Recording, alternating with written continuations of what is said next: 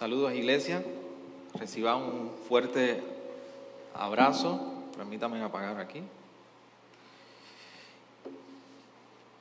Reciban saludos de la pastoral, nos hacen falta, pero en este momento quisiéramos poder exponer la palabra y escuchar dentro, como decía en un principio antes de comenzar este tiempo, eh, dentro de tantas voces que queremos y estamos escuchando, necesitamos escuchar una voz en particular y es la voz de nuestro Señor Jesucristo. En su palabra, en su evangelio.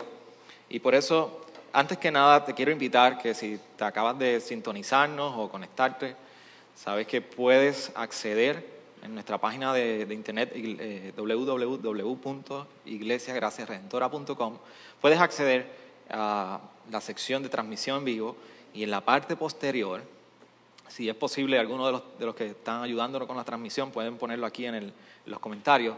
Eh, puedes acceder al PDF, una guía de todo este servicio, ahí puedes obtener una, una guía del bosquejo, eh, de manera que me puedas seguir y puedas interactuar con la familia en llena blanco, contestando cada parte de lo que hemos estado, vamos a estar recorriendo a través de la escritura. Permítame eh, orar y de esa manera damos lectura y comparto la palabra del Señor. Señor, te damos gracias en esta mañana una, una mañana un poco diferente y distinta, considerando el contexto en el que estamos viviendo. Sin embargo, es una mañana donde tu palabra no ha pasado. Es una mañana donde tu misericordia sigue siendo nueva. Por eso, gracias Señor por tu cuidado. Gracias por la bendición que tenemos sobre todas las cosas en tu Hijo amado. Ahora nos, hemos acercado, Señor, ante unos retos en nuestros contextos, pero nos queremos acercar a tu palabra y ser edificados por ella, ser corregidos por ella, ser instruidos por ella. Señor, es la escritura donde únicamente podemos encontrar la sabiduría necesaria para la salvación. Por eso hoy en este espacio y ahora mismo en este espacio, te pido que cada uno de nosotros, los que estamos aquí presentes, los que están sintonizando, cada uno de nosotros pueda ser transformado a la luz de tu evangelio y tu palabra. No hay otra fuerza poderosa que pueda hacer esto en nosotros. Y hoy más que nunca en estos días que vivimos, de incertidumbre, incredulidad, inconsistencia, sin esperanza. Queremos ir a tu palabra para ser recordados a nuestro ser, a nuestra alma, a nuestro corazón de la importancia de nosotros estar anclados y firmes en la roca. Por eso, gracias Señor por este tiempo. Si tienes la Biblia, que debes tenerla ahí contigo, y según la guía, nosotros queremos continuar, estamos, hemos estado en los pasados semanas en una serie de Juan. Um, y estamos particularmente en el capítulo 6. Capítulo 6, eh, versículo 22. Y yo quiero que me acompañen, le voy a dar lectura hasta el capítulo, al versículo 59, donde dice de la siguiente manera la palabra del Señor.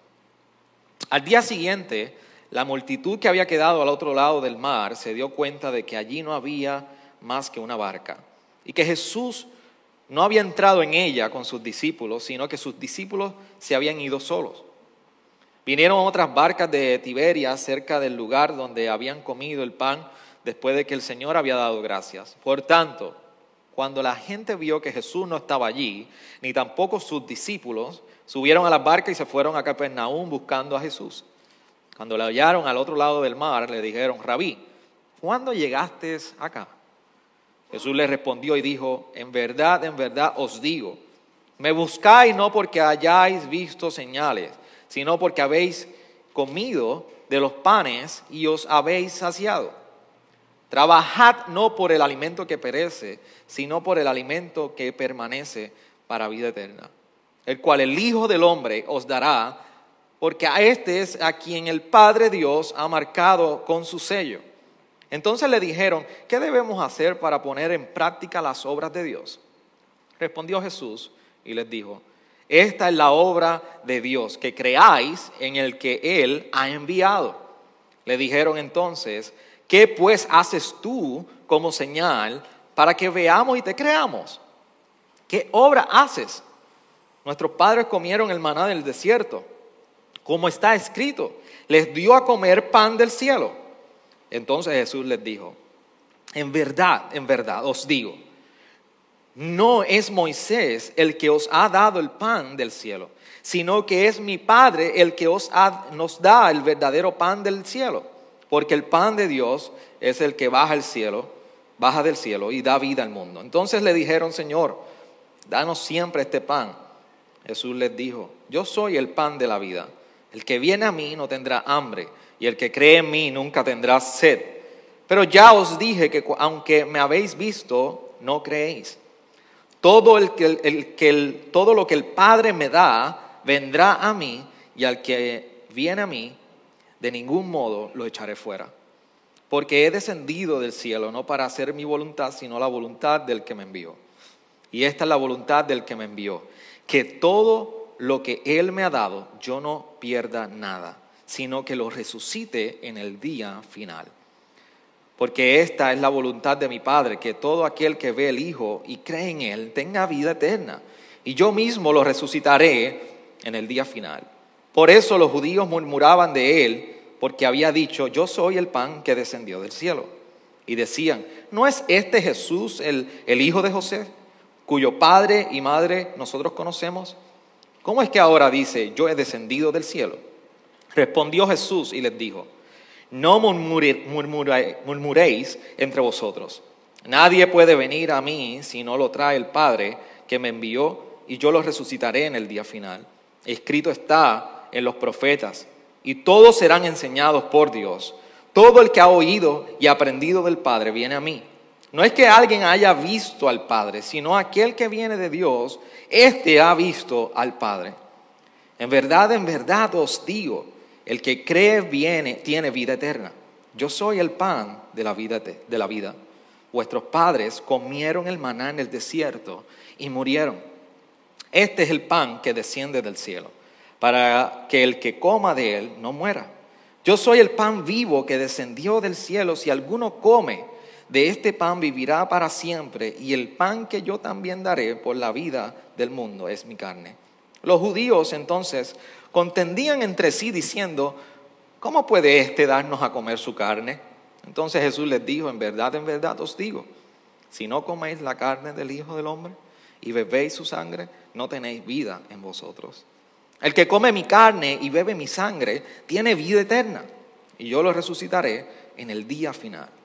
Porque mi carne es verdadera comida y mi sangre es verdadera bebida. El que come mi carne y bebe mi sangre permanece en mí y yo en él. Como el Padre que vive me envió y yo vivo por el Padre, asimismo el que me come, él también vivirá por mí. Este es el pan que descendió del cielo, no como el que vuestros padres comieron y comieron y murieron. El que come este pan vivirá para siempre. Esto dijo Jesús en la sinagoga cuando enseñaba en Capernaum. Recuerdo en una ocasión que um, cuando mi esposa y yo todavía éramos novios, en esa salida decidimos ir a visitar, nos cogió una fiebre de sushi y decidimos ir a comer sushi en San Juan. Así que cuando fuimos en, en el área metropolitana a comer sushi, llegamos a este sitio y la experiencia no fue la más agradable. Y pedimos unos aperitivos, pedimos unas bebidas. De más está decir que salimos de aquel lugar insatisfecho y terminamos comiendo en un Pizza Hut, totalmente distinto a una cena romántica, formal. Allí llegamos para comer sushi y terminamos comiendo pizza. Además está decir que salimos con los bolsillos, como decimos en buen puertorriqueño, pelados. ¿Por qué fuimos y comimos pizza? Fue una insatisfacción la que nosotros experimentamos cuando fuimos a comer sushi. La pregunta que yo puedo hacer y reflexionando sobre esto, ¿cuán satisfechos nosotros podemos estar con Jesús? ¿Alguna, ¿Alguna vez tú te has podido preguntar cuál es la verdadera motivación o cuáles son las motivaciones por las cuales tú sigues a Jesús?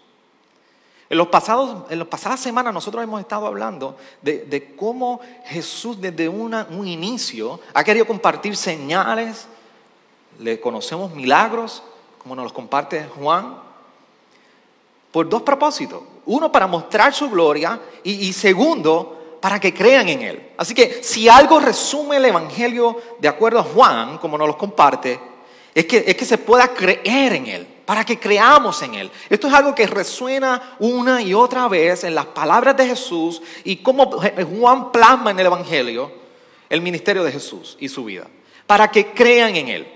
Así que nos hemos estado acercando a este capítulo 6, un capítulo intenso, pero venimos de, ver constantemente unas señales eh, manifestando la gloria de Jesús, manifestando el deseo de que crean en Él. Y así hemos visto cómo tornó el, el agua en vino, resucitó al hijo del, oficial, como incluso los cinco panes y dos peces, lo, hablamos recientemente, caminó sobre las aguas. Pero, pero bien interesante que en este capítulo 6 comienza con este milagro y esta señal de Jesús multiplicando los panes y los peces.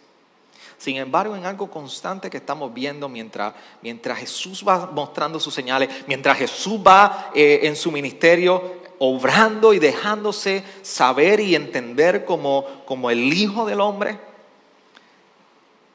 que ejemplifica la visión y se apropia de la visión de Daniel 7, diciendo, yo, yo soy ese Hijo del Hombre que muestra toda la autoridad, que se le ha dado toda la autoridad.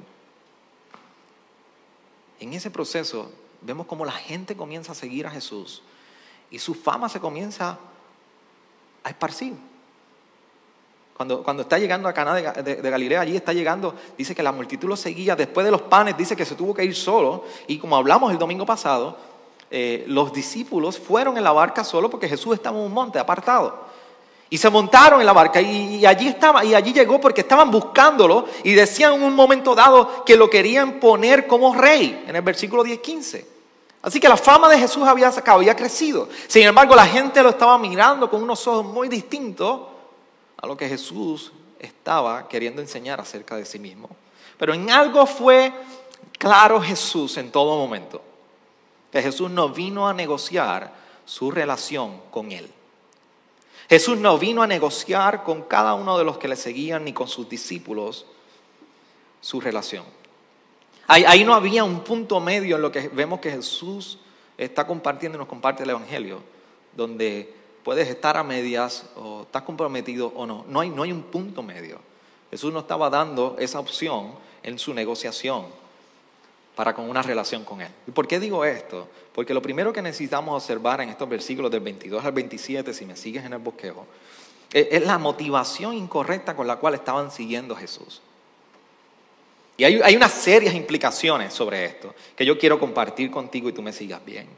Y hay unas serias motivaciones, implicaciones sobre las motivaciones erróneas, cuando dice particularmente en el versículo 26, como leímos, me, buscáis, Jesús llega, eh, cuando le vieron, dice en ese versículo 22 al 24, una de las preguntas que le hacen en el versículo 25 es, ¿cuándo llegaste acá? ¿Dónde tú estabas? ¿Qué pasa que no te había visto? ¿Dónde tú estabas? Jesús les trae una contestación sabiendo las intenciones detrás de todo esto, cuando en el versículo 26 les dice en un momento dado, perdón, sí, el versículo 26 les dice, me buscáis no porque hayáis visto señales, sino porque habéis comido de los panes y os habéis saciado. Las señales que yo di, y está diciendo Jesús, las señales que yo hice, ustedes no entendieron que era para glorificar, para glorificarme y para que ustedes creyeran en mí. No, no, ustedes están buscándome porque ustedes fueron saciados en la necesidad física. Y hay tres implicaciones importantes en esto. Una es que, es que estos, estas personas e incluso discípulos que estaban siguiendo a Jesús querían ser reconocidos por Jesús. Querían seguirle, que lo vieran, lo vieran que estaban ahí con él. Era, era la persona del momento. Por eso estaban buscando las manifestaciones. Esto es una manera de idolatría. Idolatría también es aquellos que adoran las manifestaciones en vez del Mesías. lo segundo es que querían usar a Jesús para sus propios intereses y necesidades. Y la tercera implicación es que se querían beneficiar egoístamente. Y estas son unas, unas implicaciones importantes para nosotros hoy, a la luz del ministerio de Jesús. Porque el punto de Jesús y el propósito de Jesús en esto en nada tenía que ver con estas implicaciones. Que querían reconocer, ser conocidos por Jesús, querían prácticamente usar a Jesús y querían buscarle egoístamente. El punto de Jesús en este, en este momento dado, y donde los apunta, a, cuyo propósito los apunta, es a la eternidad. Por eso les dice en el versículo 27, trabajad no por el alimento que perece, sino por el alimento que permanece para vida eterna. Jesús estaba dejando claro que el punto de todas estas señales, el punto por el cual se estaba manifestando, no era para el beneficio egoísta de ellos mismos, ni satisfacer lo que ellos entendían que necesitaban, era prácticamente para la eternidad. Y no lo habían logrado entender. Tristemente, lamentablemente, a la, a la gente no les gusta la definición que Jesús da de la vida. Porque cuando hay que comprender que en esta vida, parte del propósito esencial en la vida cristiana es que hemos sido llamados para eternidad, a gente no le gusta la definición que Jesús da de, de la vida.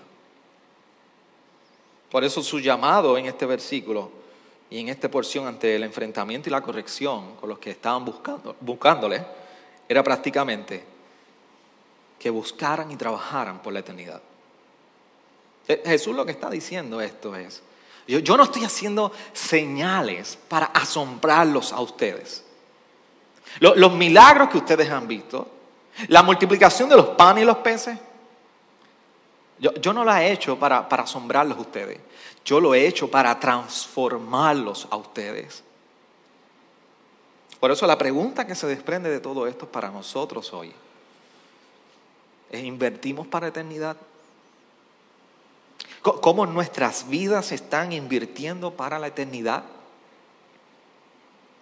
Bien importante, todas las religiones del mundo tratan de contestar esa pregunta. Una pregunta que se desprende de cuando Jesús los apunta a la eternidad.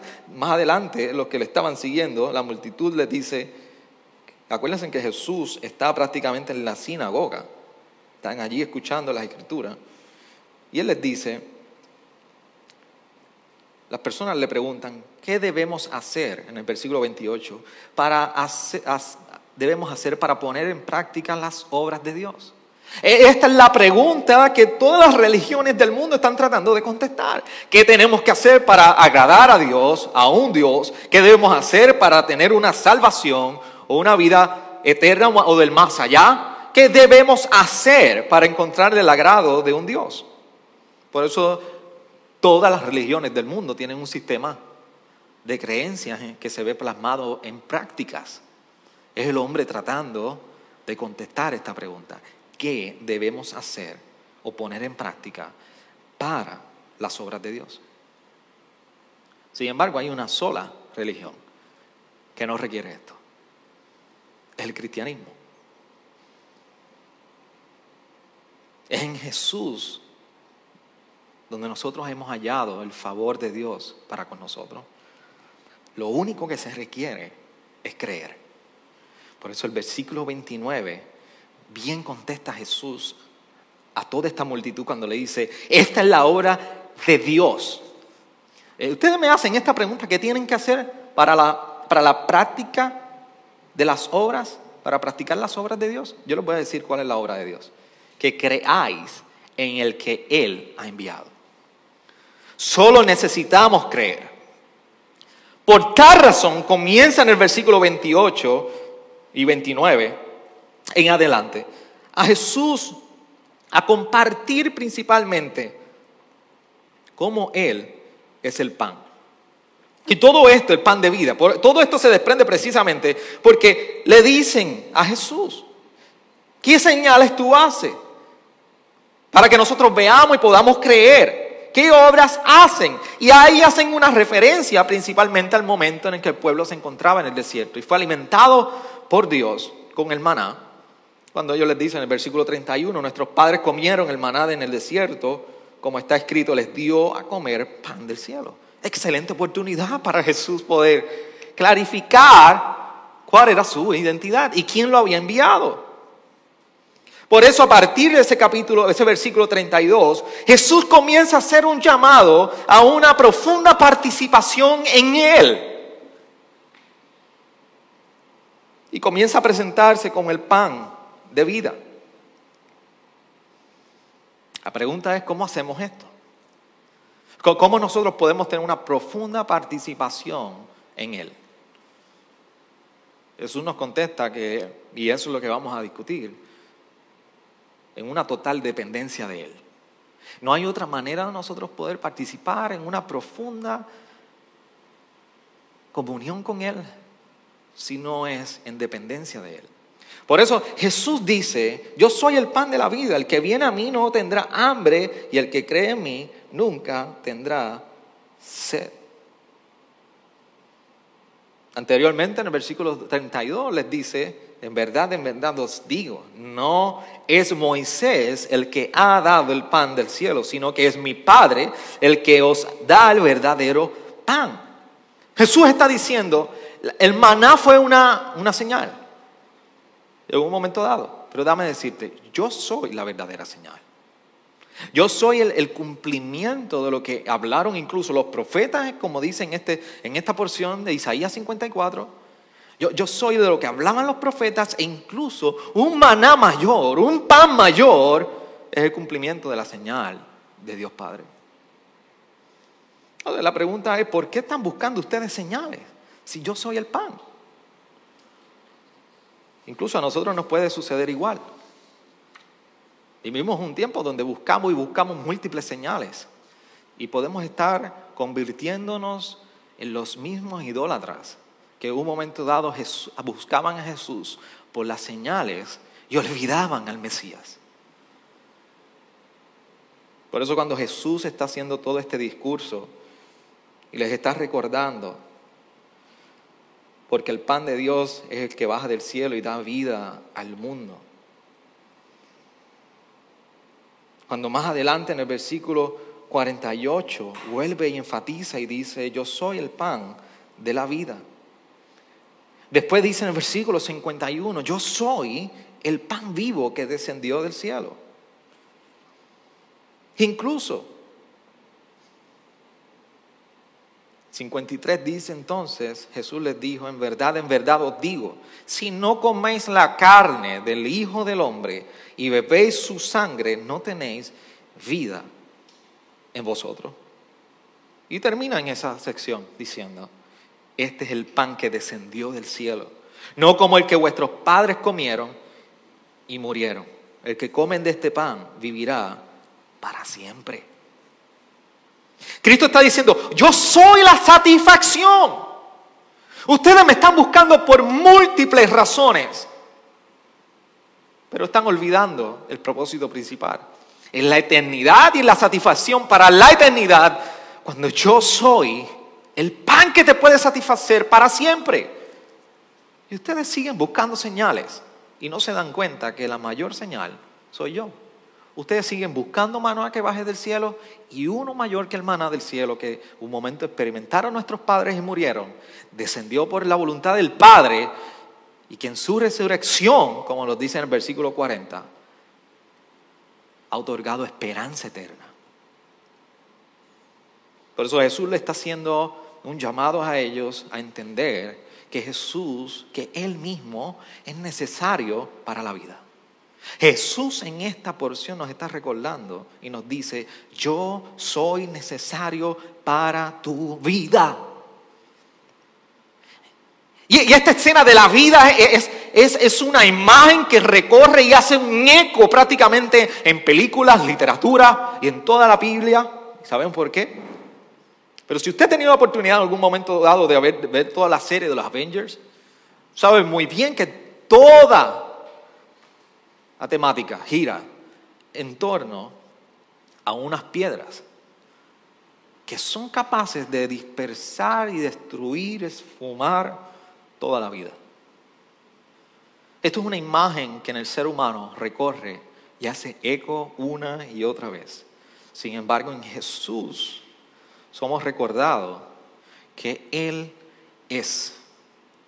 Él es el pan, no las piedras, el pan necesario para nuestra vida.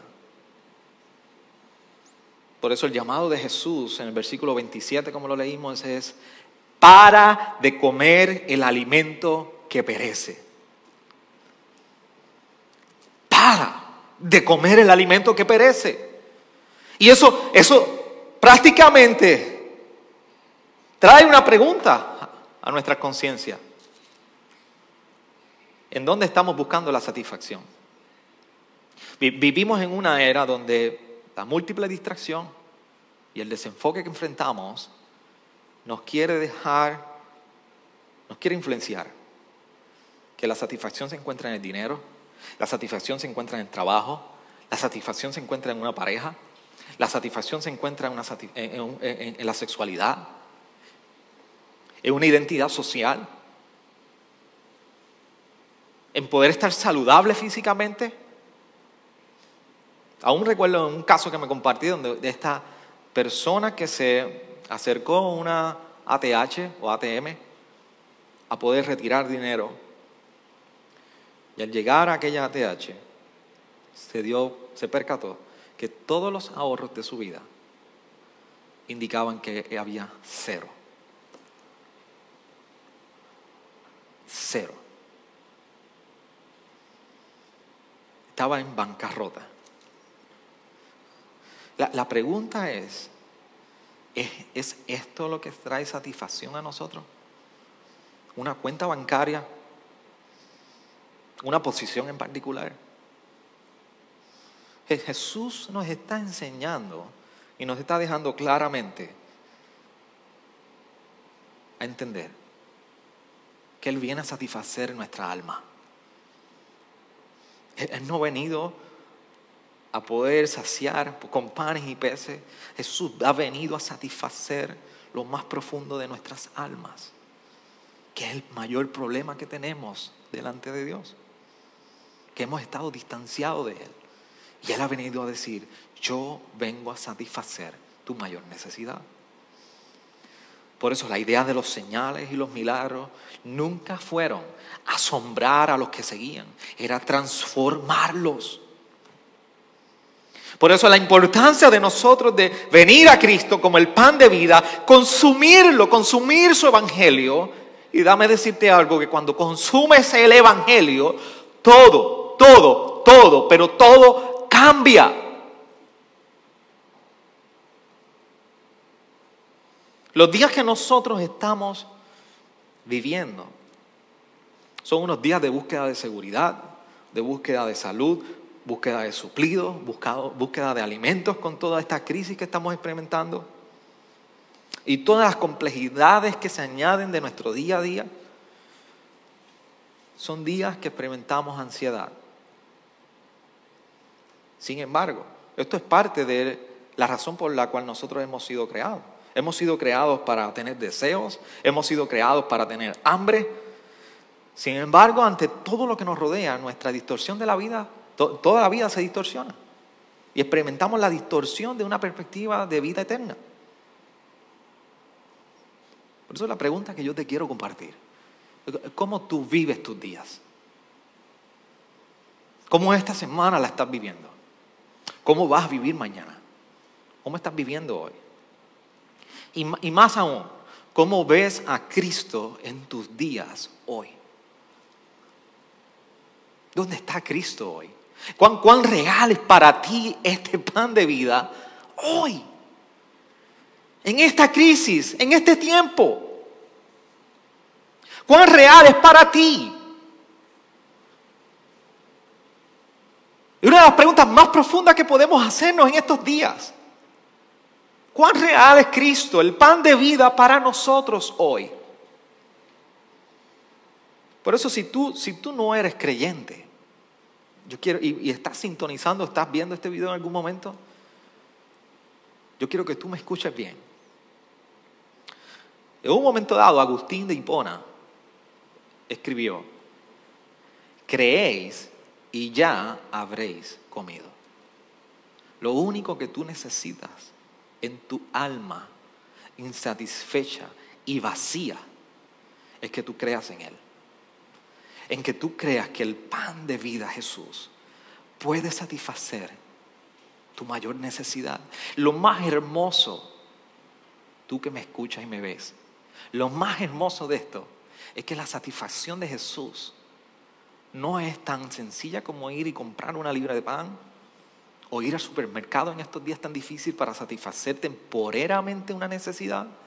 Es que el pan de vida una vez hemos creído en Él, su satisfacción es eterna. Por eso, ante las mayores inseguridades que tú puedes experimentar y que agobian tu corazón hoy, solo Jesús es el pan verdadero. Solo es el pan verdadero que te puede garantizar la vida eterna. Por eso, ¿dónde están tus días? ¿Dónde está tu vida? ¿Y cuán real es Cristo para ti? Por eso yo te invito hoy que tú puedas creer. Y que ahora mismo si deseas, puedas ir en arrepentimiento delante del Señor. Y en ejercicio de fe en su Evangelio, de que Él es el pan de vida. Para ti que tú eres creyente de Iglesia Gracia Redentora, a cada familia de Gracia Redentora que me sintoniza y me está viendo ahora mismo, yo quiero que tú me escuches bien como creyente. Pablo en Efesios 1:18 dice en un momento dado, como oración, esta petición, que los ojos de, de vuestro corazón sean iluminados para que sepáis cuál es la esperanza de su llamamiento, cuáles son las riquezas de la gloria de su herencia en los santos. E, esta debe ser nuestra oración hoy ante la realidad de quién es Jesús como el pan de vida. Que le podamos rogar al Señor en nuestros ojos, los ojos de vuestro corazón puedan ser iluminados para ver estas realidades. Por eso yo quiero compartir tres peticiones que nosotros quisiéramos pedir al Señor en este tiempo, a la luz de la verdad de Jesús como pan de vida, que necesitamos afirmar y poner nuestra convicción. Por eso lo primero que yo te invito, iglesia, es que roguemos al Señor que nos permita atesorar las verdades que hemos conocido en Jesús en este tiempo. Que Él es el pan que nos puede satisfacer en tiempos difíciles como hoy. Que segundo, que seamos recordados que caminamos en este mundo consumiendo no un alimento que perece, sino el, el alimento que permanece para vida eterna. Su palabra, su evangelio. Esto es vivir en perspectiva eterna. ayer todos los supermercados, los pasados dos, tres días han estado abarrotados. Los inventarios prácticamente se han desaparecido. Iglesia, no olvides que nosotros consumimos el alimento que no perece, es el que permanece para vida eterna. La única satisfacción que vamos a encontrar en los alimentos es temporera. Sin embargo, solamente en el Evangelio y su palabra, nosotros somos recordados de la perspectiva eterna con la que tenemos que vivir hoy. Y por último, gracias Redentora, que nuestra esperanza descanse en la garantía de una vida eterna. La vida cristiana, la manera de vivir la vida cristiana, no tendría sentido si no es porque hay una garantía de una vida eterna en los méritos de la resurrección de Jesucristo, como se nos comparte en el versículo 40 de este capítulo 6 de Juan, de que un día seremos resucitados juntamente con Él. Por eso no olvidemos la esperanza eterna que encontramos en este pan de vida. Ayúdame a orar ahí donde estás. Y junto con tu familia, oremos para que su palabra continúe obrando en nosotros, se haga viva, seamos hacedores de ella y seamos un testimonio de ella a través de esta semana. Señor, tú eres el pan de vida.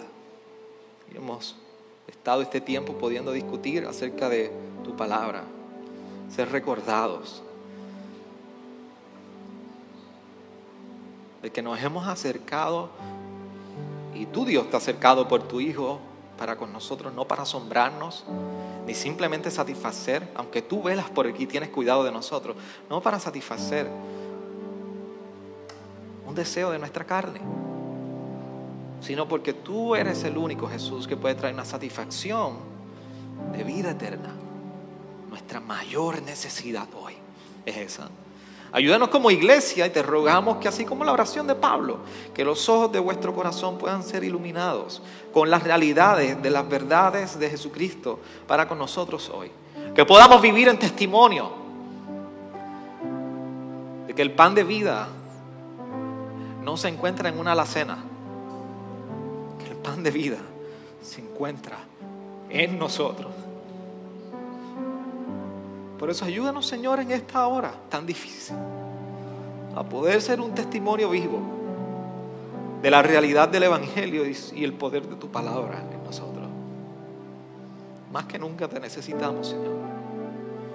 Por eso, ayúdanos a descansar en la esperanza de que tu Hijo ha resucitado nuestra victoria está garantizada. Nuestra salvación está garantizada.